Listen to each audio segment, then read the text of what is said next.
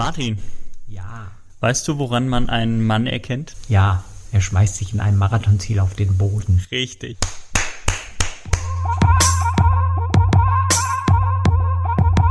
Hallo und schön, dass ihr dabei seid. Zwei große Themen haben wir heute im Gepäck. Einmal haben sich meine Kollegen Martin und Henning über das Rekordwochenende unterhalten. Die Laufwelt total aus dem Häuschen. Eliud Kipchoge hat es tatsächlich geschafft, einen Marathon in unter zwei Stunden zu laufen. Und am selben Wochenende ist dann auch noch der Weltrekord im Marathon der Frauen gefallen.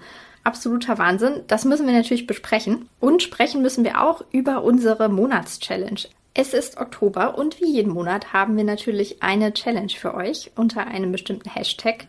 In diesem Monat ist das Hashtag Plogging with Buff und ich hoffe natürlich, dass ihr schon fleißig mitmacht. Ähm, falls aber noch nicht, unwahrscheinlicherweise, und ihr vielleicht noch gar nicht wisst, was Plogging überhaupt ist. Hm, Ich war in Mannheim unterwegs und habe den Erfinder des Ganzen getroffen. Hört mal rein, Achtung! Der Gute kommt aus Schweden, deswegen haben wir uns in Englisch unterhalten. Aber keine Angst, es gibt auch jeweils eine Übersetzung für euch. Here with the inventor of plogging, Eric Alström from Sweden.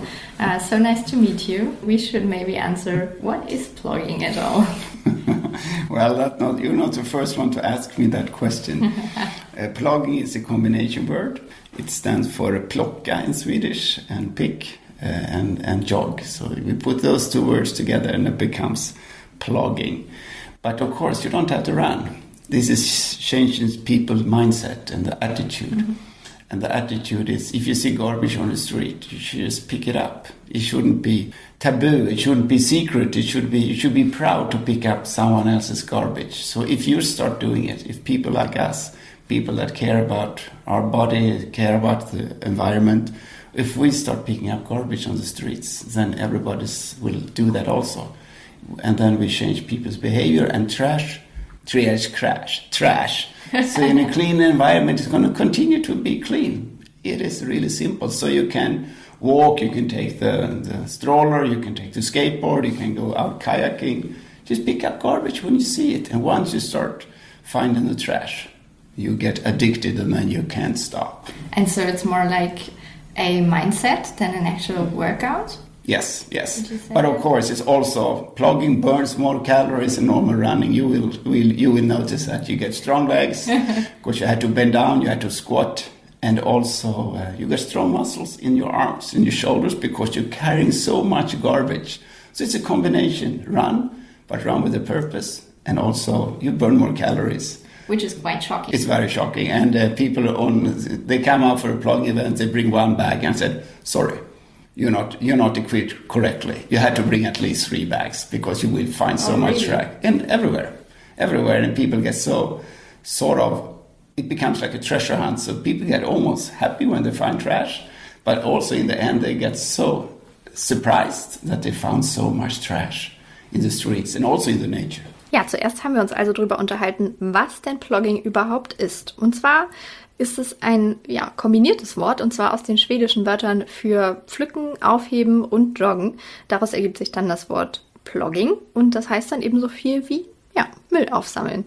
Ähm, wichtig war es Erik aber auch zu sagen, dass man das gar nicht nur beim Laufen kann. Also man kann sogar auch einfach beim Gehen oder bei anderen Aktivitäten mal kurz stehen bleiben und den Müll aufsammeln, der so in der Gegend rumliegt. Dann sagt er, dass das Ganze im Grunde mehr eine Einstellung ist als ein tatsächliches Workout. Aber Plogging verbrennt auch tatsächlich ganz schön viele Kalorien. Man sollte sich nämlich, um das Ganze richtig zu machen, auch immer schön tief bücken und am besten noch eine Kniebeuge machen, wenn man dann Müll findet und den aufsammelt. Und ja, Spaß macht das Ganze natürlich auch. Da hat er erzählt, dass das Ganze oft endet wie so eine Art Schnitzeljagd und man sich fast schon drum streitet, wem jetzt der Müll gehört. Und dass es dann ziemlich happy macht, Müll zu finden. So, talking about plogging events, what does that actually mean? Oh, it's just it's it's different, of course. Like in the world, the world records right now is in Mexico City. Is four thousand people go plugging, or the biggest oh, wow. fitness trend in India is go plugging. But I try to make it as a sort of a little show, and and I also running around with a bell and I'm running around with a flag and showing people um, what it is and telling people what it is with a big wide smile on my face. You shouldn't put your index fingers and saying, oh, "Do you shouldn't litter? You should mm-hmm. just pick up the litter." So to have a plugging event, you could be two people, you can be 450 people. It doesn't really matter. You can also do it yourself. Was ist denn jetzt aber ein Plogging-Event ganz genau? Ja, da kommen dann Leute zusammen, um zusammen ploggen zu gehen. Der Rekord liegt aktuell bei 4000 Menschen in Mexiko, aber auch in Indien ist es schon ein großer Fitnesstrend, ploggen zu gehen. Erik sagt aber auch, dass man das natürlich auch alleine machen kann. Also man kann mit ein paar Freunden losgehen, man kann aber auch ganz allein einfach die Augen offen halten und Müll aufsammeln. Wichtig ist ihm außerdem, nicht mit dem Finger auf andere Leute zu zeigen und zu sagen, hey, jetzt werf deinen Müll da nicht weg, sondern das Ganze mit einem Lächeln zu machen. Er trägt auch immer eine Glocke, wenn er ploggen geht, um die Leute einfach darauf aufmerksam zu machen, was das Ganze ist. So, plugging happens all over the world right now. Um, and it started very small, I guess, somewhere in Sweden. And you're the inventor of plugging. How how did that come to your mind? Was it like getting up one day and oh okay I could collect garbage while I do my run or nah, no, is there was, any other special well I've always been i've always been um, environments mm -hmm. no no actually I've been an outdoor person organizing different kind of races and ski mountaineering trail running and mountain marathon and so on. And for me it's been normal to have it clean in my environment. It's, it's part of my DNA and um, then I was I was living the, the, the, ski resort for like 20 years called Ore, and uh, for me it was normal to pick up garbage on the streets. Mm-hmm. In a des- in a small destination, it should be clean, of course. It's just the way it should be. Mm-hmm. And if you throw something in the streets, it doesn't belong there, and then it's you have to pick it up. It's really weird that people throw away garbage, and uh, garbage is getting worse and worse in Sweden. Each each year, it's just getting more and more figures. Uh, anyway, so uh, when I was living in this ski resort, I was organizing like cleanup days, both in the springtime and the fall time, and everybody liked it. Everybody was coming together. We was cleaning up the streets. We were cleaning up the ski slopes, and it was really easy also to get sponsors. It was easy to get food, free food and some mm-hmm. lift passes from the ski company, the lottering out, because everybody thinks this was such a good idea. And also you get together, we start uh, talking. It was a became like a community. I think, why don't people do this more often? What's the big thing? Why don't people really care about the environment more? And why don't people uh, get together and do this activity? So anyway, I, when I turned 50, I got this litter bin. So it's if you go to Åre, you have to go to the tourist information and put some trash in the litter bin. uh, so then I moved down to uh, to Stockholm. I've, I've been from Stockholm originally, but I haven't lived there for 20 years, and I noticed I got shocked because there was so much trash on the streets oh, in Stockholm. Okay. I was cycling to work and um, it was garbage laying everywhere, and no one was picking it up. No one seemed to care. People think that this is that's the normal way it should be, and for me that was not the normal way it should be because I haven't living there for such a long time. So I was trying to make a change. I was stopping some places and picking. I decided this should be my bridge. So the bridge, I picked up some garbage. So this stretch felt good in my heart. Mm-hmm. And uh, but I noticed it was not. No one really paid attention. I was out for lunches picking up garbage, and but I couldn't really in a big city like Stockholm with two million people living there. I couldn't really make an impact as I did in little small Åre where it was only 1,500 people living there. But then I'm also working for Started Trail Running in Sweden, so I have a good connection with the trail running community and the running community mm-hmm. in, in Sweden, in Stockholm. So then I just I don't really know how the idea came up, but we was out training and we decided, oh, why not just pick up garbage on the same way? So we just brought some plastic bags, and then, then something miracle happened. I what saw some, I saw a sparkle in their eyes. Okay. We became like treasure hunt. We was just running like crazy to find the, the most trash, the oldest trash, the most valuable trash. And I thought this was for real. This was not fake. Because when you're, add, when you're adding the adrenaline, the endorphin, when you do, when you're training, if you go to the gym or you go running, it's a special kind of feeling. And you get a lot of, you, you make it, because when you start moving, it's fun. And that's what I noticed with my friends. Uh, we were having fun doing the activity. And then the activity looks stupid, doesn't it? Why do, why do I have to run around picking up garbage? but now I notice also you, we, we, we find so much more garbage. Uh, and we have when we're running, than we would walking. But that was not really the purpose. Um, and then the both the people uh, see that what, we're doing, that we, we, we, we're doing with a laugh, we have fun, we look sporty, we don't look like we are employed, we do this because it doesn't belong here. And then the media start picking up because the word is funny. The word plugging comes from, it was my girlfriend from Gothenburg. She, she had another sense of humor. They have another sense of humor on the West Coast. So she was the one that made up the name. And um, so then it just start um, picking up. And media, when they start looking what we're doing, they start laughing also. And then, then it just starts spreading like hell. It wasn't anything that you did really actively to to um, to promote blogging all over the world. It just happened Yeah. because it made people so happy. Yeah. That's a great thing. It's social media. It was social media, and it was it was thanks to, to Germany. It was thanks to the big uh, company CDF. For two years ago, they came up to us to Stockholm. They want to do something typical Swedish, so they went out blogging with us in November in Stockholm, and uh, and that clip turned out to be really really successful when it was translated into other countries as Spanish, Italian, and English and Portuguese. And when they, the Portuguese start seeing it in South America, they're spreading to, to Florida and California, then the, the hype was just going bananas. And I received almost every day the question from different journalists to be entering TV, TV shows and answering questions from, from journalists how it all started and so on. Angefangen hat das mit der Blogging-Bewegung aber wahrscheinlich ziemlich klein. Irgendwo in Schweden, habe ich ihn gefragt. Ja, und da hat er erzählt, dass er lange in einem Skiort in Schweden namens Ore gelebt hat. Erik aber schon immer ein Draußenmensch war und es für ihn ganz normal war, draußen beim Trailrunning zum Beispiel den Müll aufzusammeln. Denn für ihn war es ganz normal, in einer sauberen Umgebung zu laufen, Sport zu machen, sich aufzuhalten. Und da hat er sogenannte Clean-Up Days, also Aufräumtage, organisiert, ähm, wo viele Leute zusammenkamen, um aufzuräumen und festgestellt haben, dass das auch eigentlich ziemlich viel Spaß macht. Und dann war es auch relativ einfach, Sponsoren dafür zu finden. Und ja, zu seinem 50. Geburtstag hat er deswegen auch einen Mülleimer geschenkt bekommen, der bis heute in Ohre steht. Also wenn ihr da mal seid, dann auf jeden Fall ein bisschen Müll dort hineinwerfen. Dann ist Erik irgendwann wieder nach Stockholm gezogen, wo er ursprünglich herkommt und war erstmal geschockt, wie viel Müll dort in den Straßen rumliegt. Und ja, er ist dann jeden Tag mit dem Fahrrad zur Arbeit gefahren und hat auch Müll aufgesammelt, war aber auch ziemlich erschreckt, dass die Leute gar nicht so ein Bewusstsein dafür hatten, dass da einfach unglaublich viel Müll in den Straßen rumliegt. Und naja, dann war er eben ganz gut vernetzt in der Trailrunning und in der Laufszene und hat sich mit Läufern zusammengetan. Und dann ergab sich das so, dass man irgendwann mit einer Mülltüte losging zum Laufen und den Müll aufgesammelt hat. Und da hat er dann festgestellt, dass die Leute auch richtig Spaß dran hatten und das Ganze wirklich wie eine Art Schnitzeljagd oder Spiel war und die Leute wirklich total motiviert waren, den ältesten Müll zu finden oder den wertvollsten und ja, so jede Menge Spaß zusammen hatten. Auf das Wort Plogging selbst kam dann Eriks Freundin.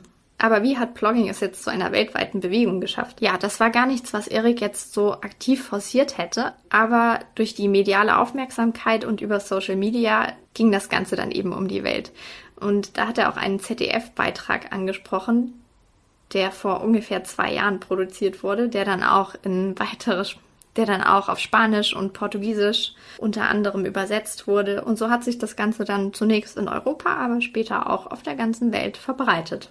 So is there kind of a community where bloggers can connect or um, you've mentioned 4,000 people in Mexico doing it. Are there any numbers how many people all over the world do blogging? No, I not think really. it's difficult to, to say unfortunately, yeah, right? Yeah. But uh, we have the we have a homepage, we have the, all the, the Instagrams, and uh, but if you start scrolling on your Instagram feed, it's it's plugin groups starting all around the world, and we have Plugin World and uh, and plugin.se, but we haven't really had the power. We're still small, very very small organization, trying to fund funding to grow. It's just me and my friend that runs the whole circus, and I'm traveling around the world and trying to be a, the new Jesus about. Okay, but but you have um, partners like Buff here in Germany. yeah. We're doing blogging with Buff today here in Mannheim, and I guess you're doing that all over the world, right? Yeah, and we did the uh, world world uh, Swedish Plugga on tour, And then in Sweden, going all the way from Stockholm all the way up to the about the Arctic Circle. And then was Buff was a partner too, and it was really, really sad that how much trash we were finding on on side of the roads. It was so much on the parking spots and the of the road because people they don't have the knowledge, they don't have the really the uh, the right. Um, attitude. They don't understand what happens if you start throwing out garbage outside the windows on the car. Ja, und so gibt's Blogging eben auf der ganzen Welt mit verschiedenen Partnern teilweise, wie zum Beispiel mit Buff. Da waren wir ja zum Blogging-Event in Mannheim verabredet. Und Erik hatte auch erzählt, dass er sogar eine Tour durch ganz Schweden gemacht hat. Und auch da leider festgestellt hat, dass die Leute sehr viel Müll aus ihren Autos auf die Straßen werfen oder eben an den Straßenrand. Dann habe ich ihn gefragt, ob er überhaupt gezählt hat, wie viele Mülltüten er in seiner Blogging-Karriere schon gesammelt hat. Have you counted how many trash bags you've filled by blogging? no, the Swedish record was 450, and we 450 people, and we collected about 1,500 kilos just in 30 minutes. So we collect. I, I, was doing it with some kids, and we collected also like 15, 1,500 kilos just in a half an hour. So it's really, really easy to find trash. Yeah. I will never be unemployed, unfortunately. Yeah, unfortunately, but isn't it a great way to make kids aware of the situation? Yeah, yeah because the kids, um, they are, we have this, this polarization now. And um, people that are kids, well, in general, we don't move enough, and we have to get people moving more.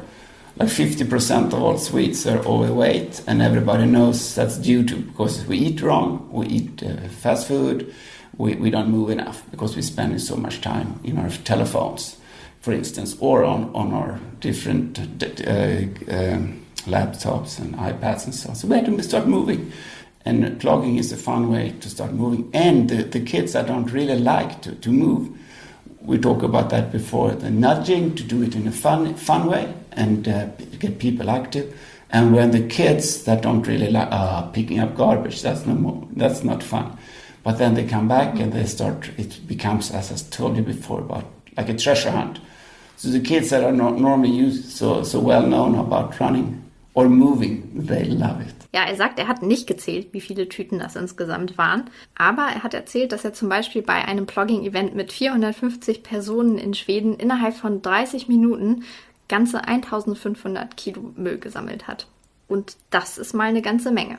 Außerdem hat er noch gesagt, dass da auch Kinder dabei waren, die dabei richtig viel Spaß hatten. Und dass Blogging so eine großartige Möglichkeit ist, um Kinder Spaß am Umweltschutz zu vermitteln und auch noch an Bewegung. Denn viele sitzen ja heutzutage viel am Handy und am Computer. Und so trägt Blogging eben dazu bei, dass es den Kindern richtig Spaß macht, sich zu bewegen. But of course, maybe it would be a better solution to not throw garbage into the environment. Do you think that's likely or? Unfortunately not. Mm-hmm. And, I say that in the nature, it's getting more and more garbage, and the reason is, and it's get, also getting more and more people out in the nature. And why is that? Because people are like to be out in the nature, and a lot of people don't have the right education. They don't know. They they they treat the nature as the same way as it treats the cities. And in the cities, if they don't if they don't know that you shouldn't throw away garbage uh, because in some countries they don't even have litter bins and uh, because people why why if you buy for instance like a chocolate bar uh, and then the wrapping is around it why? You buy the whole package don't you? You buy the, the package and the inside. Yeah. why should you be able to throw it away? This belongs to you. Why don't you bring it home and throw it throw it Uh, uh, at the garbage at home in, Jap- in japan in tokyo they don't have litter bins because they do like this they, they buy the chocolate and then they, they bring it home. In some places, also in New Zealand, instead of having litter bins, they replace the litter bins with big signs where it says, bring your trash home. Because if you have to have more trash bins doesn't solve the problem because we're lazy people. So if you have a trash bin and the trash bin is full, what will happen? You will put, start putting trash around it. And then rats comes and then mm. birds comes and then it starts spreading and th- that trash ends up in the in the river, in the drains, and goes out in the ocean. So instead of because who knows that that litter bin is full? No one knows, of course. And why? Who should be collecting that trash? In some places, we just have to change the mindset. Mm. And the mindset will be in the future. It, this will not be trash. This will be something valuable. Mm. This will be like gold because we have to recycle, recycle all, all. Mm. Again, otherwise, we are destroying the planet because we're using too much source, resources. So it will not be garbage in the future. Aber natürlich wäre es vielleicht die sinnvollere Lösung, natürlich erst gar keinen Müll in die Umwelt zu werfen. Das hält Erik, und das sagt er auch leider, nicht für wahrscheinlich, weil den Menschen oft auch einfach das Bewusstsein dafür fehlt, dass es eben eine Umweltverschmutzung ist, wenn ich meinen Müll einfach in die Gegend werfe. Und dann nennt er aber ein Beispiel von Tokio zum Beispiel. Da gibt es gar keine Mülleimer, weil es für die Menschen dort einfach total normal ist, den Müll einzupacken. Wenn sie zum Beispiel ihren Schokoriegel gegessen haben, dann nehmen sie den mit nach Hause und deswegen braucht man da überhaupt keine öffentlichen Mülleimer. Aber selbst das Aufstellen von mehr Mülleimern ist in Eriks Augen gar nicht die Lösung des Problems. Vielmehr, sagt er, müssen wir unsere Einstellung verändern und den Müll, den wir produzieren, auch als etwas Wertvolles ansehen. Fast so wertvoll wie Gold am liebsten. Denn im Endeffekt ist es ja ein Rohstoff, den wir recyceln können, um daraus wieder Neues herzustellen. So it's a matter of culture and education mm -hmm. that yeah. Take a long time, unfortunately. Both yes and no, I think. If the same with the uh, single-use plastic, I, I got on my feet now, like California is banning all the single, single-use plastic that you will not soon be able to buy single-use plastic. You can't buy it in, in the airports. Just take it away. Take away all the the the, the coffee mugs in the in the 7-Eleven, all those stores. If you if you take away all the mugs and replace it with with normal mugs, the one that are that you can use more than once. It would just take a couple of weeks or a month, and people would bring their own. It's just a change of behavior, but it's also people are afraid of losing business, losing mm-hmm. money that way. But it had to both come from outside, from the politicians, and from from us. Mm-hmm. So if you go in a, in a coffee store, and you, or if you go to buy some food, don't buy food in a takeaway bring your own plate, bring your own plate made of, of recyclable material, and said, yeah. I, I imagine it to be like as long as there's packaging accessible, people will just buy it because it's handier, easier, mm. isn't it? Yeah. yeah. yeah. Not people that are really concerned about the yeah. environment and sustainability, but it's it's you have to make it easy for people, and make it easy. Sometimes you just have to take it away if uh, if you, you, would take away all the cigarettes, of course, no cigarette butts would be on the streets. Mm-hmm. So it's it would be a, a, couple of weeks and months maybe of or people a lot of people complaining. Yeah, whining. But then it would okay. Well, we're not smoking anymore. Yeah. I know that will not happen, but uh, as, as you understand, it's just change of behavior and why. If you start looking on on what happened just in twelve years, in twelve years we have got our smartphones. We didn't have our smartphones before. Yeah, we didn't have the social media this way, and now it's just part of our body. You know exactly where your telephone is. You know exactly what's happening all around the world. Mm-hmm. So that was that's such a new invention. So if you start looking back how we were before, you know, we were hunters and we were collectors, and and our brains is still there. But now, yes, in 12 years, we just changed the whole mindset. Our brains is just working totally different we get the endorphins, the kicks, and we're looking for likes, and it's uh, that's that's also one of the reasons like littering is getting worse and worse because we're losing contact, we're losing balance in life, mm-hmm. we're losing balance to ourselves because we're walking around in, in, flat surfaces, we're walking around with shoes that are really soft and not connected to earth. So today I will probably have a little lecture of people standing on one leg to get the balance back and also get the feeling of, of, of the ground because you know the feeling when you're walking around barefoot on the on the empty beach and you feel the the wind in your hair and your and you can you smell the, the the forest. It's we're using we're not using all the senses. The fifth sense is when you're walking around in the city on on asphalt and concrete.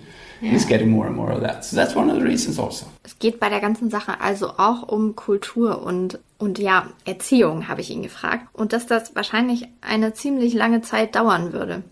Mm, ja und nein, sagt er. Also wenn man zum Beispiel keine Einweg-Kaffeebecher mehr anbieten würde, dann, dann wäre dieses Problem natürlich ziemlich schnell erledigt. Und da sagt er, das ist aber nicht nur Sache der Politik, sondern auch der Bevölkerung. Also klar könnte man die Sachen einfach verbieten. Die Bevölkerung könnte natürlich aber auch sagen, wir kaufen einfach gar keine Einwegbecher mehr. Trotzdem ist Erik überzeugt, dass man es den Menschen möglichst einfach machen muss. Dass das manchmal wohl auch heißt, Sachen wegzunehmen. Wobei er nicht glaubt, dass das passieren wird.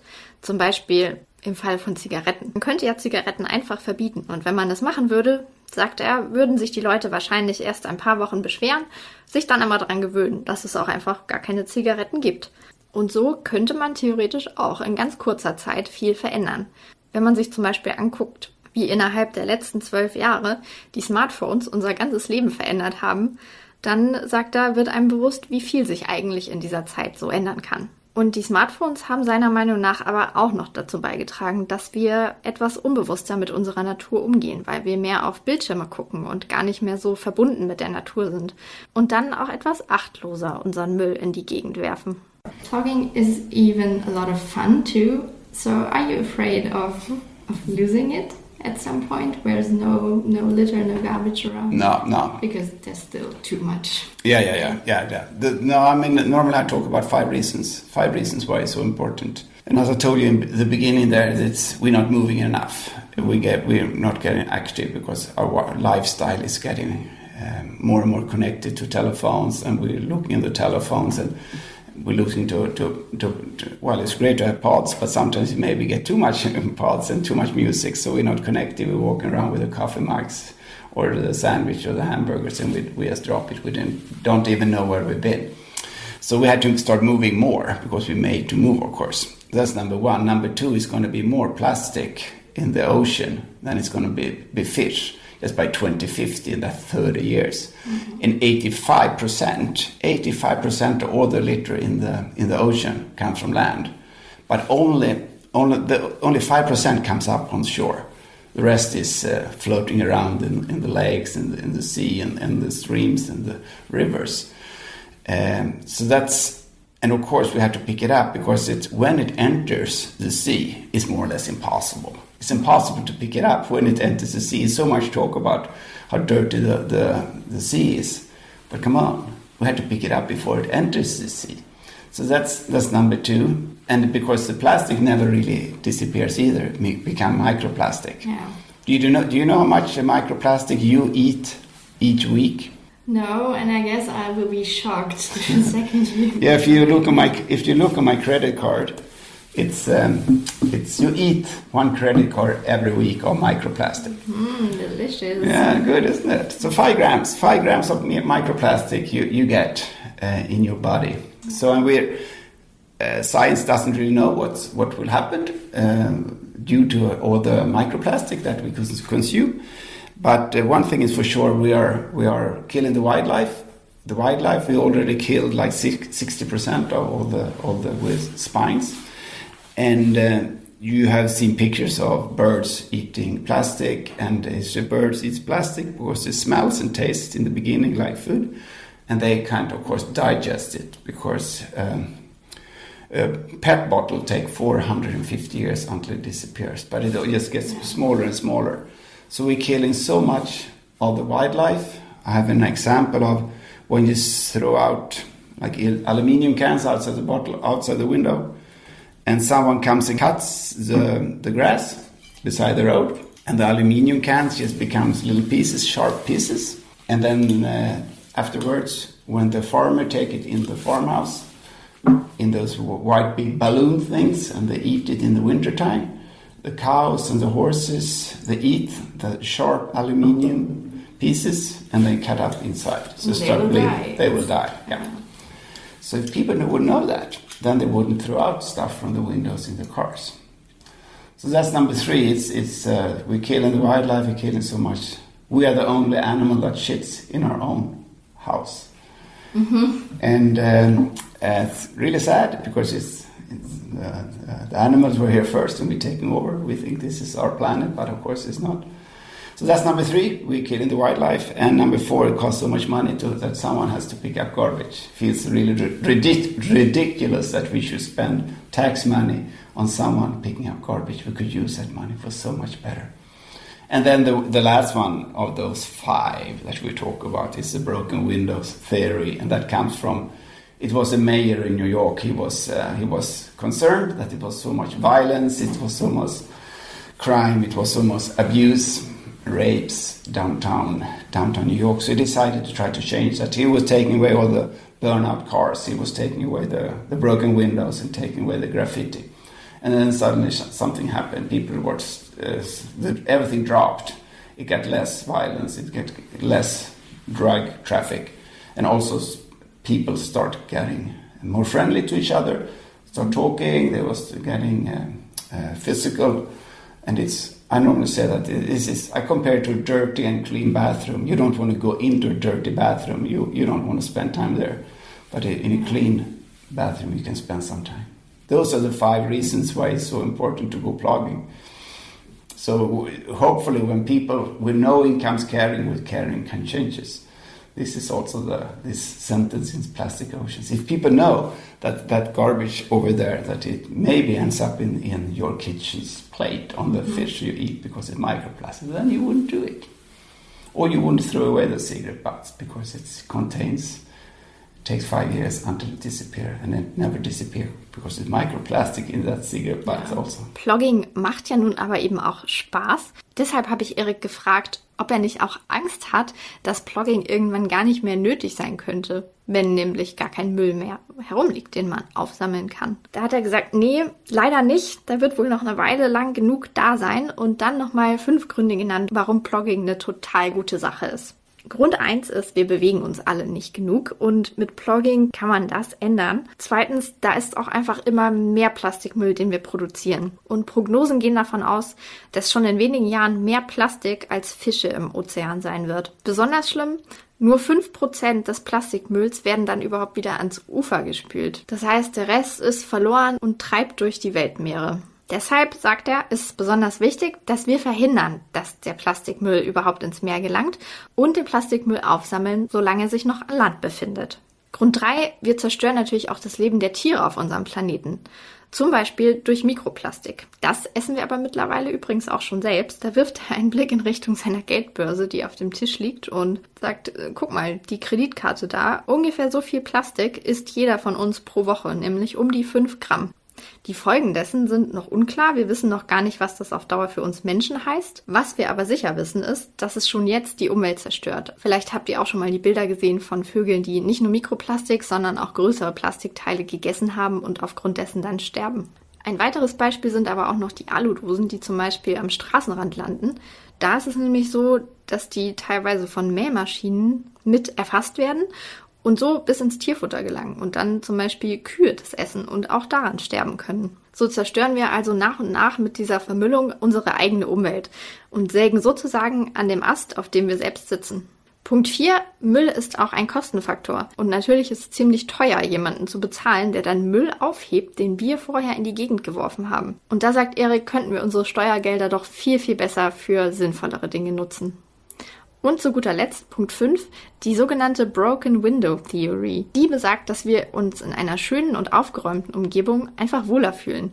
Äh, das Ganze geht zurück auf eine Aktion eines Bürgermeisters in New York, der kaputte Fenster und Graffitis hat entfernen lassen und danach zeigte sich, dass die Leute in dem Viertel viel glücklicher waren und freundlicher und positiver und viel besser miteinander umgingen. Erik vergleicht es gerne mit einem Badezimmer in einem aufgeräumten und schönen Badezimmer verbringt man natürlich viel lieber Zeit als in einem unaufgeräumten und dreckigen Badezimmer. How did plugging change your life? Oh, it changed my life, of course. It's, I would never expect it to be like this. I've been organizing different races like in 25 years and in the nature and trying to inspire people. This is, of course, inspire people to, because it's such an easy activity and uh, once you start getting those those those eyes, it just became a big change.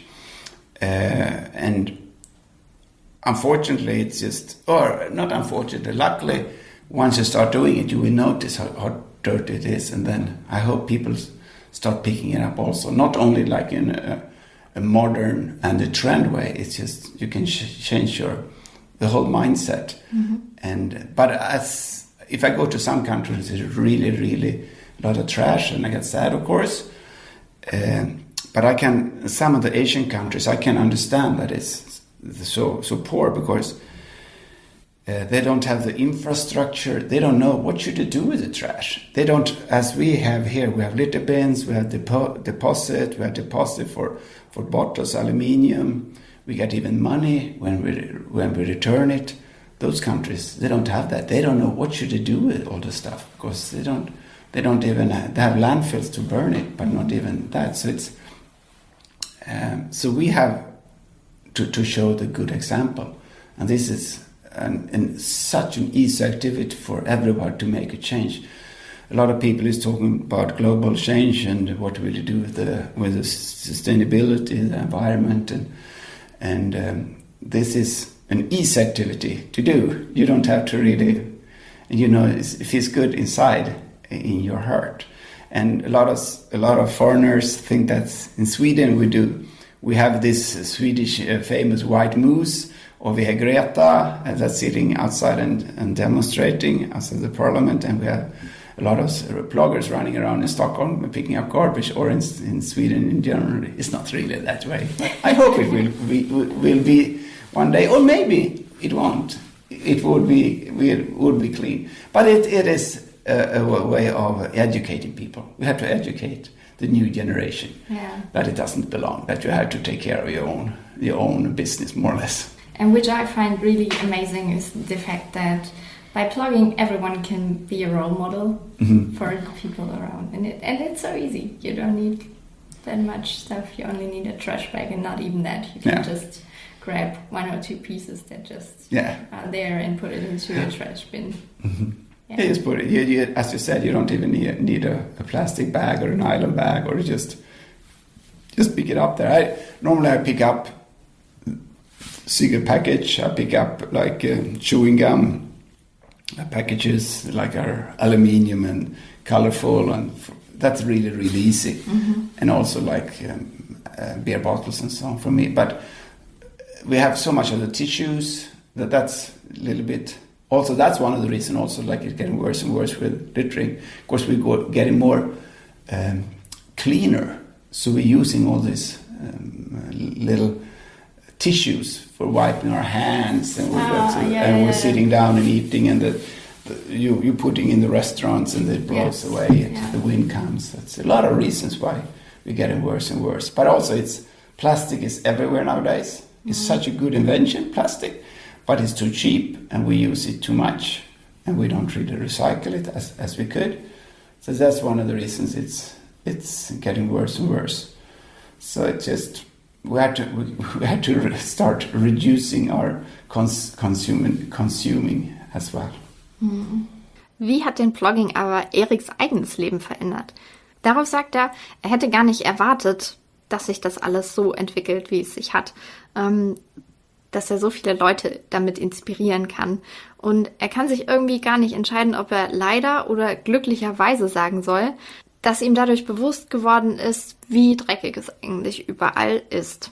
Durch seine Reisen hat er aber auch zum Beispiel asiatische Länder kennengelernt und sagt, dass er die Menschen da auch irgendwie verstehen kann, denn es gibt ja gar keine Infrastruktur, die Recycling zum Beispiel fördern würde. Es gibt auch zum Beispiel keine Müllhalden. Deswegen sagt er, wir sollten unbedingt ein Vorbild sein. Und Blogging ist da eben eine einfache Möglichkeit für jeden, mit gutem Beispiel voranzugehen. Dann sagt er, dass es so zwei Schweden-Klischees gibt. Einmal ja diesen weißen Elch und dass alle Schweden wie verrückt durch die Gegend rennen und Müll sammeln würden. Ist leider gar nicht so und auch da ist wohl noch eine Weile viel Müll zu sammeln. Ähm, unterm Strich braucht man aber nicht viel fürs Bloggen. Im Zweifelsfall nicht mal eine Mülltüte. Also ihr könnt auch einfach so die Zigarettenpackung, die in der Gegend liegt, aufsammeln und einfach in den nächsten Mülleimer werfen. Trotzdem sagt er aber, müssen wir auf Dauer auch unseren Konsum reduzieren. And if you could make a wish for the future, what? Oh, I like to have a. I like you. Yes, when we're doing this um, the podcast, we have this. I don't know his name. This Kenyan guy. He's trying to do the running under the, the marathon under Oh, two hours. Kipchoge. Yeah, that's it. Yeah. See if you're gonna run. uh, He's making it. so the whole world is talking about this. That he was making. He, he managed to run under two hours. Uh, I would like to have a world championship in plugging. And Oh, nice. the world record. yeah, so this this is a global problem. He he's doing a fantastic thing, but we can do a fantastic thing globally. Like Greta is doing right now. She's doing a fantastic job spreading uh, spreading the problem with the with the with the with the environment. But uh, to sit down and strike, that, that's her way. But our way is to start picking up the litter and doing it while we're doing exercise. So I like the whole world to do the same thing. What a great idea! World Championship in plugging. like that one very much. That's good. We start with Sweden, maybe the Swedish champion or the German championship, sponsored by Buff. We'll see. yeah, yeah, we'll see. So um, maybe you can just give your three basic tips for someone who wants to start plugging. Well, it's always more fun to do it with a friend, uh-huh. and you can go it from the. If you want to really do it, or plugging and, and running, because it is more fun. And then uh, you just just bring in maybe some gloves or some plastic bags and just bring a friend and just be start, start doing it. And normally you, you, you never want to stop because you find litter everywhere. Or you can st- just put up your facebook event and say okay let's meet there. You can end up at um, at having lunch together or you can uh, having after, after work but as, if you're working on a space instead of just walking going around for after lunch go for a walk just go for a walk and pick up garbage. You don't have to run, of course. Mm-hmm. So this is just um, make it simple. Make it simple. Just get it into your mindset. Like every every Friday, once a month, you should go, go plugging. Mm-hmm. This is the same. As, okay, you get the salary salary twenty fifth every month. You go plugging every twenty fifth at lunchtime with you with your working friends, or you or the one that you go out having um, exercise with, or or you have you go collecting stamps or whatever. It should be a regular once a month activity. Mm-hmm. And then once you start doing that, if you go to the subway or go with the bus, just pick up the garbage because you can have a little. That will be your contribution in your stretch, and you know that. Oh, I've been cleaning this one. Feels good in your heart. so yeah, for the people out there, I would highly recommend to just try it and start it and um, yeah, start your preparation for the World Championship in plugging that's going to happen one day. Who knows? Who knows? Yeah, okay. we'll see. So for now, we should go plugging, I think. Let's go plugging. Thank, Thank you. you so much. Was würde sich Erik Alström in Bezug auf Plugging für die Zukunft wünschen? Da hat er gesagt, so fantastische Sachen wie Kipchoges Marathon in unter zwei Stunden, da redet die ganze Welt drüber. Und er würde sich wünschen, dass es zum Beispiel eine Weltmeisterschaft im Plogging geben würde, wo dann auch die ganze Welt drüber spricht. Das, was Greta Thunberg macht, sagt er, ist zum Beispiel auch ziemlich klasse. Ähm, sich hinsetzen und demonstrieren. Und Plogging wäre eben noch eine Aktivität, ähm, mit der man zeigt, dass Umweltschutz wichtig ist. So, was sind also die wichtigsten Tipps, um anzufangen? Sich am besten noch Leute dazu einladen. Je mehr Leute, desto mehr Spaß macht es auch. Sich eine Mülltüte schnappen und losgehen. Oder man macht zum Beispiel ein Facebook-Event, lädt Leute ein und plant am Ende der Veranstaltung noch das Mittagessen ein. Oder man geht einfach mittags mit den Kollegen eine Runde spazieren und sammelt dabei den Müll ein. Man muss nicht mal laufen gehen, sagt er, sollte das Ganze möglichst einfach machen, sodass man einfach damit anfangen kann. Und, was er auch noch empfiehlt, ein regelmäßiges Event draus zu machen. Also zum Beispiel einen Freitag im Monat als festen Blogging-Termin einzuplanen. Das sind also die Tipps vom Profi. Und im Anschluss an das Interview sind wir auch noch bloggen gegangen. Ich kann euch sagen, es hat wirklich Spaß gemacht und wenn ihr das noch nicht gemacht habt, dann solltet ihr auch unbedingt mal bloggen gehen oder am besten sogar häufiger. Jetzt im Oktober haben wir wie gesagt noch unsere Challenge, also postet gerne Fotos davon mit dem Hashtag bloggingwithbuff und am Ende könnt ihr dann sogar auch noch was gewinnen. Wenn das nicht mal genug Gründe sind, um anzufangen, dann weiß ich auch nicht. Also viel Spaß beim Bloggen schon mal. Vorher solltet ihr aber natürlich noch diesen Podcast zu Ende anhören. Und auch Erik hat ja eben schon über Kipchoges Marathon unter zwei Stunden Projekt gesprochen. Das war natürlich auch das Thema bei uns und darüber mussten wir natürlich auch reden. Hier im Podcast machen das jetzt Martin und Henning. Worüber reden wir eigentlich? Wir reden über das Marathonwochenende schlechthin. Ach, du meinst Jan Frodenos äh, Paradelauf äh, in Kona? Mm, auch meinetwegen. Nein, wir reden doch vor allen Dingen über Eliud Kipchoges sensationelles Rennen in Wien. Ich dachte, wir reden über Bridget Kosgei und Chicago. Mm, das können wir auch machen. Welche Leistung fandest du stärker? Den Frauenweltrekord oder die Sub 2 von Kipchoge? Tatsächlich fand ich den Frauenweltrekord stärker, weil er natürlich unter regulären Bedingungen aufgestellt wurde. Aber das, was Kipchoge gemacht hat, war natürlich ein Meilenstein, weil diese zwei Stunden im Marathon zu unterbieten, das ist tatsächlich natürlich irgendwie hört sich auch schon einzigartig an, so, ne?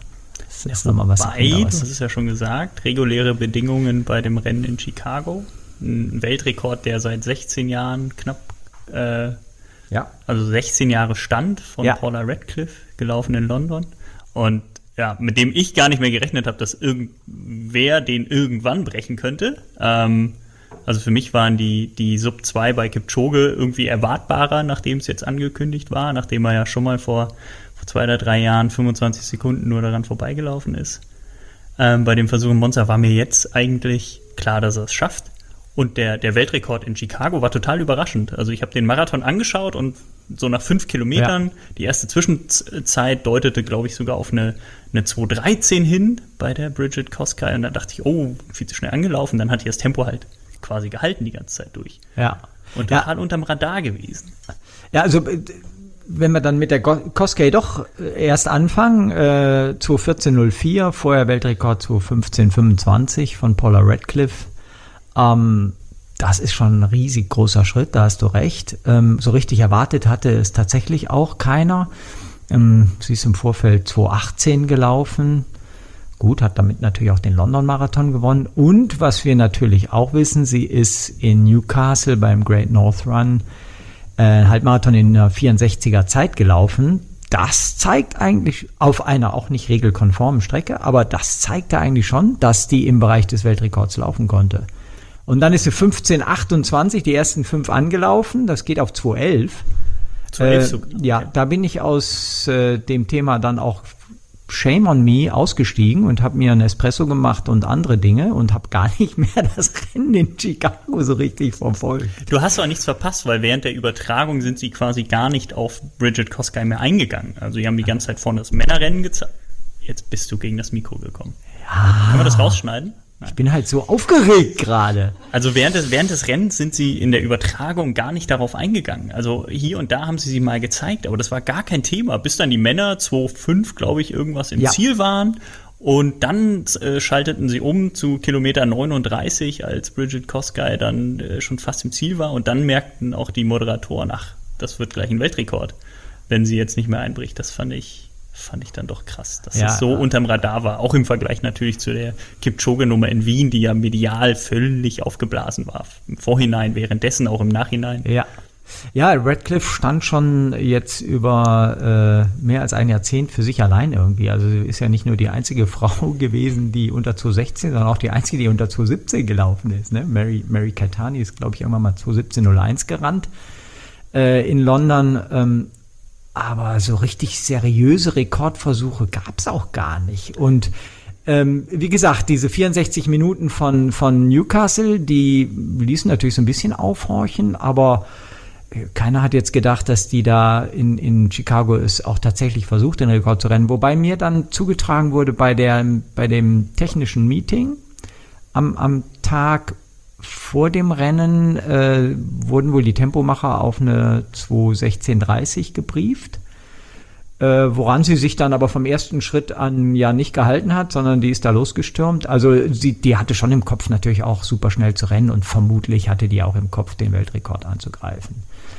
Ähm, ja, jetzt warten wir mal ab, ob das auch so ein, bei den Frauen äh, ein Fass aufgemacht hat. Ich habe mich tatsächlich, ganz ehrlich, ich habe mich total gefreut äh, auf der einen Seite, weil endlich die Frauen auch jetzt mal wieder, die Marathonfrauen aus dem Schatten der Marathonmänner, vor allen Dingen von Eliud Kipchoge getreten sind. Ne? Da hat sich ja jetzt in den letzten Jahren bei den Männern tatsächlich sehr, sehr viel mehr getan als bei den Frauen. Und jetzt hat die mal einen Schritt gemacht und wir wissen, wenn da mal eine äh, einen Schritt gemacht hat, dann folgen oft auch andere. Ja, sie ähm, sagt ja, ganz kurz, sie sagt ja selbst auch, jetzt traut sie, äh, traut sie sich selbst zu und anderen Frauen zu, unter 2,10 zu laufen. Also das ist so natürlich jetzt auch so eine Schallmauer, wie wahrscheinlich die, die zwei Stunden bei den Männern wird dann die 2,10 bei den Frauen vielleicht gejagt. Ja, ja, es wird so sein. Es wird definitiv so sein. Also, äh, und ich glaube, wir äh, dürfen jetzt auch überhaupt nicht äh, meinen, dass das noch Jahrzehnte dauern wird, bis die Frauen unter Zoo 10 laufen, sondern ich glaube, das passiert nicht nächstes Jahr, aber in den nächsten drei bis fünf Jahren glaube ich, sind die schon in der Lage. Womit wir ja dann jetzt eigentlich ganz gut an das Kipchoge-Projekt so ein bisschen äh, anschließen können. Ja, da waren ja, ähm, wurden ja so im Vorfeld ähm, allzu viele Dinge genannt, die angeblich nicht regelkonform waren. Wenn man aber ganz ehrlich ist und das mal runterbricht, ähm, was da angeblich nicht regelkonform war, dann kommt man ganz am Schluss nur für mich nur auf zwei Dinge, die wirklich so in einem normalen Marathon nicht umgesetzt werden können. Das eine waren die Pacer, die zwischendurch ausgewechselt wurden. Und das zweite war für mich, du wirst jetzt überrascht sein, dass er einen Prototyp eines Schuhs tragen durfte, der vorher von keinem Verband und von keiner IAF-Regelkommission ähm, abgesegnet worden ist. Alles andere ist für mich völlig unwichtig. Also, dass der Asphalt auf die Wiener, äh, auf die, die Prater Hauptallee neu aufgelegt wurde, naja, und? Oder dass zwischendurch ihm Getränke, äh, Verpflegung gereicht wurde. Meines Erachtens äh, hat er das tatsächlich nur alle vier bis fünf Kilometer bekommen. ich habe es auch immer nur an der gleichen Stelle gesehen, ja. dass dann der Manager zur Seite kam und ihm das. Genau, äh, das kannst du bei jedem Berlin-Marathon auch so haben. Und äh, beim Berlin-Marathon gibt es für jeden Top-Athleten einen Fahrradfahrer, der dem hinterherfährt, beziehungsweise dann vor den Verpflegungspunkten vorwegfährt, sich dort an dem Verpflegungspunkt positioniert und ihm dann dort das Getränk individuell auch reicht. Also da ist der Unterschied jetzt auch echt ja. nicht so groß. Na gut, was sagst du zu den Lasern, die die Formation der Tempomacher so ein bisschen festgelegt hat und natürlich das Auto, was vorwegfuhr und das Tempo bestimmt hat? Was sagst du dazu? Das ist ja jetzt nicht wirklich regelkonform. Also es hat den Tempomachern ja die Arbeit des Tempomachens eigentlich abgenommen. Also ähm, bei jedem großen ähm, Stadtmarathon fährt inzwischen ein Auto vorweg, was immer die prognostizierte Endzeit auf einem großen Display den führenden Läufern anzeigt. Also was auf jede Tempovariation der Spitze reagiert. Also permanent wusste Bekele zum Beispiel in Berlin jetzt aktuell, ähm, ob er gerade auf Weltrekord-Pace ist oder nicht, da ist für mich der Unterschied jetzt so groß wirklich nicht. Also die werden natürlich von Pacing Cars auch in London, auch in Chicago und auch in Berlin werden die auch bei den regelkonformen Rennen geleitet und begleitet. Ist für mich kein großer Unterschied. Tatsächlich nicht. Also. Aber warum zählt es dann nicht als, als Weltrekord? Ja, ja, also. Also einmal erklärt für die Leute, die es jetzt vielleicht nicht wissen.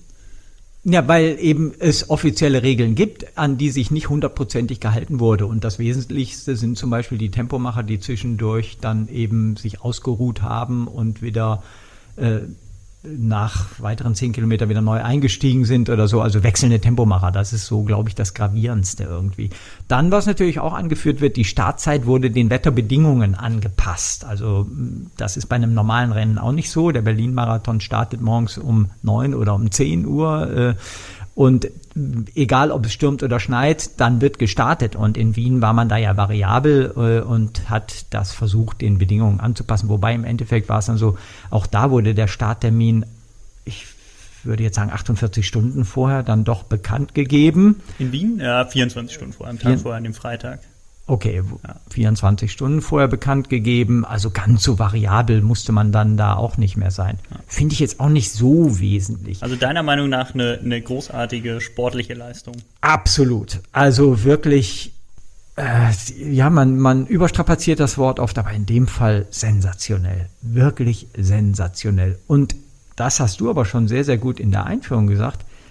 Ähm, wir wussten ja, dass so etwas kommen kann. Das hat so ein bisschen die Sensation abgeschwächt, ja. spätestens seit Monza Mai 2017. Das war für mich eigentlich die größere Sensation, auch wenn die Inszenierung in Monza nicht so gelungen war wie in Wien. Damals auf der Formel 1 Strecke äh, ohne Publikum, waren nur so ein paar Leute geladen. Jetzt halt mit, mit zigtausenden Zuschauern in Wien, das war schon spektakulärer. Aber in Monza, die 20025, die waren für mich also sehr, sehr viel gewaltiger so als Erlebnis als jetzt dann die 1,59 40. Äh, da stand ja der Weltrekord auch noch bei 2,057 damals. Genau. Inzwischen hat ihn Kipchoge in, in Berlin 2018 auf 2,0139 verbessert. Ne? Übrigens, man muss eins sagen, 1,59 40,2 wurde ja jetzt als Zeit ausgegeben. Wenn ich jetzt mal Korinthenkacker da sein darf, im Straßenlauf werden Zeiten eigentlich immer aufgerundet. Also müsste es eigentlich heißen 1,59,41 ist der gelaufen. Habe ich jetzt aber noch nirgendwo gelesen, aber so ist es eigentlich. Es wird aufgerundet, nicht abgerundet, Nein, bei Komma es, es wird immer aufgerundet. Ja. Dann schreiben wir ab jetzt 41. Nein, das können wir nicht machen, weil irgendwo überall steht 40, aber so ist es. Und was auch noch, Korinthenkackerei am Rande, äh, überall stand etwas von 41 Tempomachern, es waren aber nur 36. Vielleicht sind welche krank geworden. Vermutlich. Vorher. Ja. Kurz vorher. Was natürlich ein populäres Thema ist, war das Ganze jetzt ein Marketing-Gag? Ja und nein. Also ja war es, hat, aber ich finde es trotzdem. Hat es dich gestört? Krass. Nö. Also vor allen Dingen, ganz ehrlich, was ist Ineos? Also ähm, ich, ich habe keine Ahnung, was die herstellen. Ich weiß es wirklich nicht. Ineos ist für mich der Sponsor dieses britischen Radsportteams, ehemals äh, Team Sky. Und halt der Sponsor jetzt von, von dieser Ineos Challenge. Aber ich habe keine Ahnung, was die machen. Wirklich, ich habe mich nicht damit beschäftigt. Also ich ist mir völlig egal. Irgendwer muss halt Geld in die Hand nehmen, um sowas äh, äh aufzusetzen. Und in dem Fall war es halt eine, eine, eine Firma. Ähm, und die haben einen Läufer herausgepickt und gesagt, der macht das jetzt. Und der hat es dann gemacht. Ja. Ja, also Ineos ist ein Chemiekonzern aus England von einem englischen Milliardär äh, getrieben. Ähm, und der Herr Radcliffe ist selbst auch ein Marathonläufer und deswegen kam der, so wie er auf jeden Fall im Interview erzählte, irgendwann mal abends beim Rotwein auf die Idee, dass er derjenige sein möchte, der das Projekt äh, Erster Mensch läuft unter zwei Stunden forcieren und unterstützen will. Und natürlich äh, ist das für seine Firma, die ähm, einen ganz schlechten Ruf hat, ist das ein Marketing-Tool, logisch. Genauso wie er den Radsport unterstützt, hat er halt sich auf dieses Projekt draufgesetzt. Ähm, Asche auf mein Haupt, mir war das auch relativ egal. Ja. Und dass Nike in dem Rahmen als Ausrüster von Eliud Kipchoge auch einen neuen Schuh äh, ja, vorgestellt haben sie ihn gar nee, nicht. nicht. Nee, also, ne? Aber, aber präsentiert an. haben, war mir dann auch egal. Wobei ich zu, dazu sagen muss, der Schuh ist mir nicht egal.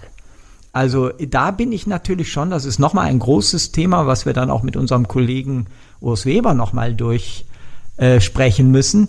Der Schuh ist natürlich schon ein Tool, an dem momentan ordentlich gedreht wird, speziell von Nike, federführend von Nike, und wo es äh, Vorgaben geben muss, ähm, wie man in Zukunft Schuhe aufbauen darf. Also wenn da irgendwann echte Sprungfedern drin sind, dann muss mir mal ein Physiker erklären, ob das also regelkonform sein kann oder nicht.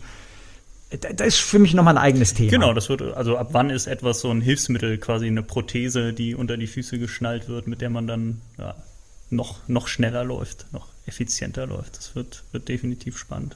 Aber äh, interessanterweise, äh, uns beide war jetzt das Thema Marketing da dann im Endeffekt wurscht, ne?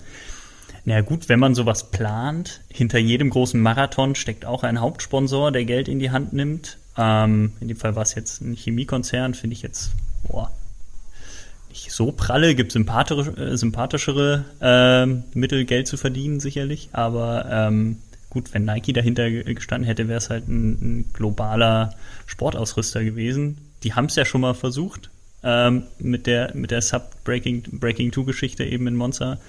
Ähm, ist gut. Irgendwer muss es muss muss das Geld in die Hand nehmen für sowas. Ja, beim Thema Geld, auch das interessiert natürlich viele. Ich bin jetzt oft gefragt worden, auch so, ähm, wie viel hat denn der Kipchoge da bekommen? Äh, weiß man nicht. Äh, es soll wohl das gesamte Projekt soll dem Radcliffe äh, 15 Millionen Euro gekostet haben. Also alles inbegriffen jetzt, dass da ein neuer Asphaltbelag auf der Hauptallee gelegt wurde, bis dahin, dass da 36 Pacer rekrutiert worden sind, alles Weltklasseläufer. Natürlich dann äh, für Eliud Kipchoge und sein Management jede Menge Geld. Also 15 Millionen sollen es insgesamt gewesen sein. Aber ehrlich gesagt, keine Ahnung, ob das stimmt. Nur für die, die es interessiert, es interessiert ja heutzutage viele, über Geld definiert sich viel, also 15 Millionen wird so kolportiert. Das ist natürlich schon eine Menge. Ist eine Menge, aber jetzt komme ich mal wieder mit dem Plattenvergleich. Im Fußball ist das gar nichts. Äh, für ein äh, äh, ja, wegweisendes, einzigartiges Experiment wie, wie das, finde ich das dann voll okay. Ja. Was glaubst du denn, was jetzt als nächstes passieren wird? Also äh, Kipchoge hat ja jetzt sein, sein Ziel erreicht. Also es war jetzt etwas, wo, wo er lange, lange dran gearbeitet hat, ähm, was er auch gesagt hat, das möchte er mal erreichen. Ähm, nun ist er Olympiasieger, er hält den Weltrekord, er ist der erste Mensch, der unter zwei Stunden gelaufen ist, ähm, aber der hört ja nicht auf. Also man erwartet ja, dass er, dass er weiterläuft. Ähm, was kann da noch kommen? Also definitiv wird er, äh, denke ich, im nächsten Jahr in Tokio seinen Olympiatitel verteidigen wollen, Olympiasieger werden wollen. Das, egal was für Bedingungen in Tokio herrschen, das wird, denke ich, so sein nächstes großes Ziel sein.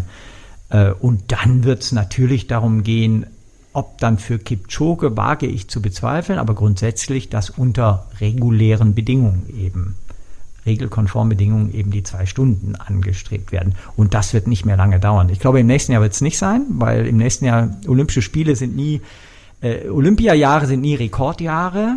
Da ist der Fokus eben auf, auf dieses einzigartige Ereignis ausgerechnet. Und bei Olympischen Spielen rennt man nicht Rekorde.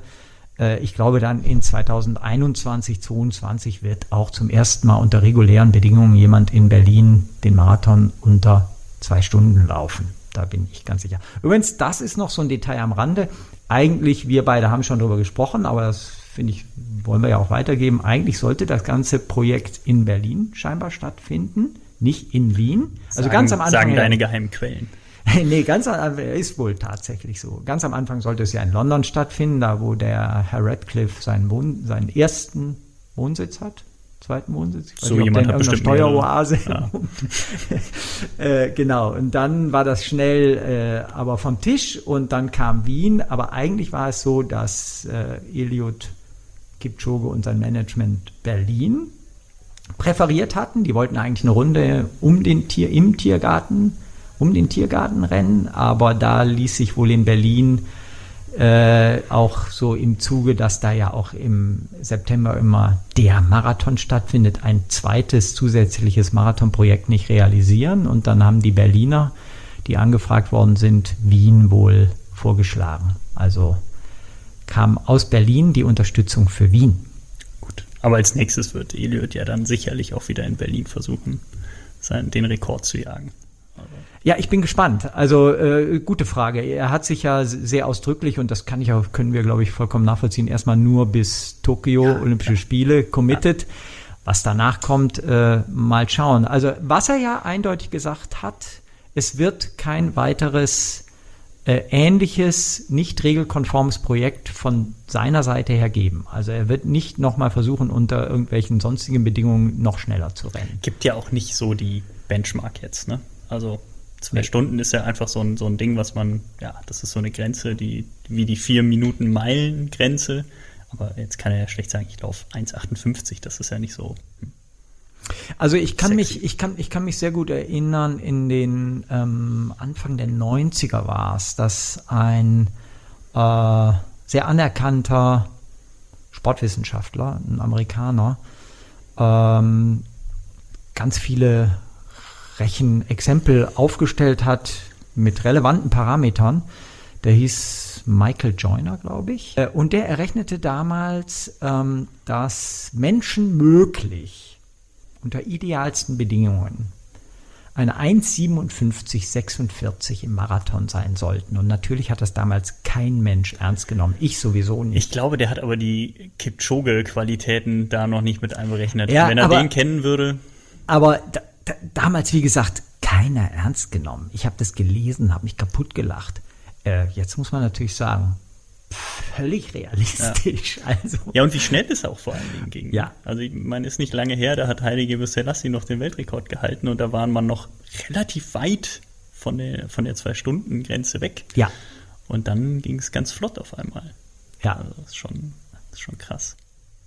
Ja, bleibt spannend. Ja. Bleibt spannend. Was natürlich auch eine tolle Frage ist, die uns beide auch jetzt öfters erreicht hat, ähm, dass viele so sagen, die mit den, mit den drei Stunden kämpfen und zum ersten Mal eine zwei vorne in ihrer Marathon Finisherzeit haben. Also ist ja so die magische Grenze für den Freizeitathleten, sind die 300 Stunden zu unterbieten, 2,59, 59 zu haben. Ganz viele haben uns dann natürlich gefragt, meine Güte, ich, oder haben gesagt, meine Güte, ich komme mir so vor wie ein Loser. Jetzt habe ich da vorne die zwei mehr erkämpft und jetzt gibt's da vorne die eins. Das ist ja nichts mehr wert. Und das ist natürlich Quatsch, ne? Habe ich aber tatsächlich auch gedacht. Also ich habe hab Skip Choge gleichzeitig gewünscht, dass er es schafft. Andererseits total egoistisch habe ich in meinem Kopf den Gedanken gehabt, wenn ich, wenn er 1,59 läuft, bin ich in einer anderen Stundengrenze unterwegs. Man muss aber argumentieren, jeder andere Läufer ist in einer anderen Stundengrenze unterwegs. Selbst, selbst Bekele, der der zweitschnellste Marathonläufer aller Zeiten ist, ist, ist einfach in einer anderen Stundengrenze unterwegs. Er ist zwei Stunden, 1 und 41 gelaufen.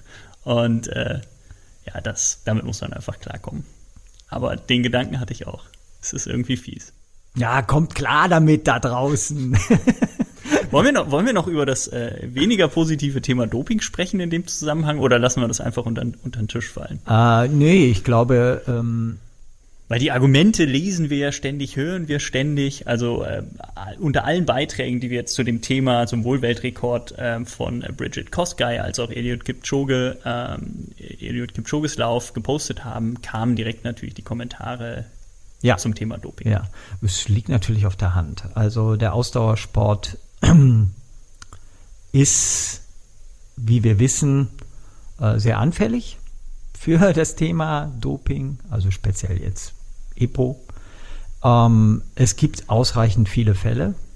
Speziell jetzt muss man natürlich auch, wenn der Name Bridget Koskey und dann ähm, ihr Manager Federico Rosa fällt, muss man einfach auch erwähnen, dass aus der Trainingsgruppe ähm, in den letzten Jahren zwei sehr prominente Dopingfälle ähm, bekannt geworden sind. Also einmal die Jemina ähm, Sumgong, Olympiasiegerin im Marathon, die des Epo-Dopings überführt wurde. Dann Rita Jepto, ähm, Chicago- und Boston-Marathon-Siegerin aus der Rosa-Management-Gruppe, die des Epo-Dopings überführt wurde. Asbel Kiprop, dreifacher Weltmeister über 1500 Meter, Olympiasieger 1500 Meter, der aus dieser Managementgruppe des Epo-Dopings überführt wurde. Klar, dann, dann lässt einen das natürlich schon so ein bisschen zweifeln zurück, wenn dann aus der Gruppe jemand äh, 2.14.04 einen neuen Frauenweltrekord läuft. Nur man muss jetzt natürlich auch sagen, äh, die Koskei ist, das muss man jetzt in dem Moment definitiv sagen, noch nie irgendeiner illegalen Maßnahme überführt worden, ganz, ganz klar. Und dasselbe gilt für Eliud Kipchoge. Und ähm, gerade so die großen Marathonveranstalter weltweit haben ja auch Initiativen in den letzten zwei Jahren vorangetrieben zum Thema äh, Doping, ähm, ja, Vorbeugung, Aufklärung und so weiter. Die Athleten werden äh, rund um die Marathons sehr akribisch auch getestet. Ähm, ja. Vor Ort in ihren Trainingsstätten ist es natürlich schwierig, gerade in Kenia. Also da hört man ja immer wieder ja. ähm, Berichte, wie leicht Ja, du merkst ja, wie ich hier so ein bisschen rumstammele wurde. und ja. stottere. Ähm, ich kann zu dem, zum Glück sind wir beide keine Experten zum Thema Doping. Wir wollen das auch nicht sein. Äh, diese Leistungssprünge machen einen ein wenig stutzig. Ich möchte mir aber, solange nichts bewiesen ist, auch die Freude an diesen Leistungssprüngen nicht nehmen lassen. Ja. Das ist nicht Naivität, sondern das ist einfach so ein bisschen geschuldet dem Spaß an dem Sport, den wir haben und den wir auch weitergeben wollen.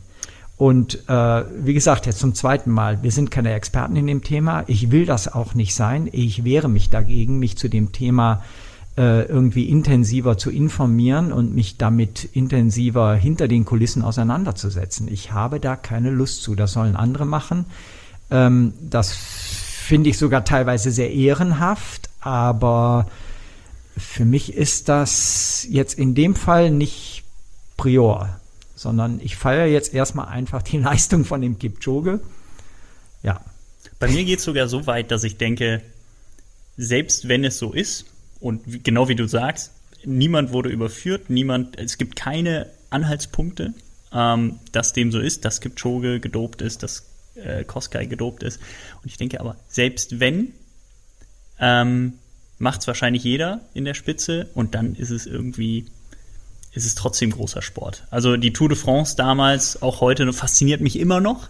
Nein, ähm, das kann ich natürlich nicht unwidersprochen stehen. Dass, dass das, der Radsport, dass ich den Radsport mit reinbringe? Nein. Also, äh, äh, wenn offensichtlich würde, dass die Leistung von Kipchoge äh, unter mehr einer illegalen Substitution zustande gekommen wären, dann würde ich das verdammen und verteufeln. Dann ja, genau, aber bis dahin also, so der Gedanke ist so. Ja. Nee, ich mag auch den Gedanken nicht. Ich lasse den einfach nicht zu und das ist pure Naivität und purer Spaß an diesem Sport, den ich mir nicht nehmen lassen will. Mhm. Ja. Deswegen muss ich auch das, das ist für mich auch wesentlich und wichtig, ähm, hier jetzt nochmal klar zu machen. Äh, diese Spitzenleistungen sind das eine. Äh, viel, viel wesentlicher und wichtiger ist für mich, was das Laufen an sich ähm, bewegt. Also, dass es Menschen gesünder macht, dass es sie entstresst, dass es sie ähm, zu sich selbst bringt und so. Das ist für mich echt wichtig und wesentlich. Viel, viel, viel, viel wichtiger als jeder Spitzensport. Wirklich, ehrlich. Ähm, also und, und das ist mir auch wesentlich, dass wir das als Marke Randerswelt, auch das muss ich hier loswerden, dass wir das transportieren. Klar, wir interessieren uns natürlich auch für die Spitzenleistung, aber vor allen Dingen interessieren wir uns dafür, warum Menschen laufen und was auch so ganz, ich sage jetzt mal in Anführungsstrichen, normale Läuferinnen und Läufer beim Laufen erleben. Das muss für uns einfach auch total wichtig bleiben und wesentlich bleiben. So, jetzt sind wir am Ende angekommen. Wir freuen uns über euer Feedback. Lasst uns gerne eine Bewertung da und abonniert uns natürlich auch gerne. Wie gehabt findet ihr uns unter runnerswelt.de slash podcast oder ihr abonniert uns gleich bei Spotify oder iTunes oder Audio Now. Also bis zur nächsten Folge und lauft bis dahin ganz fleißig. Schnell, langsam, mit Mülltüte, ganz egal. Auf jeden Fall viel Spaß dabei.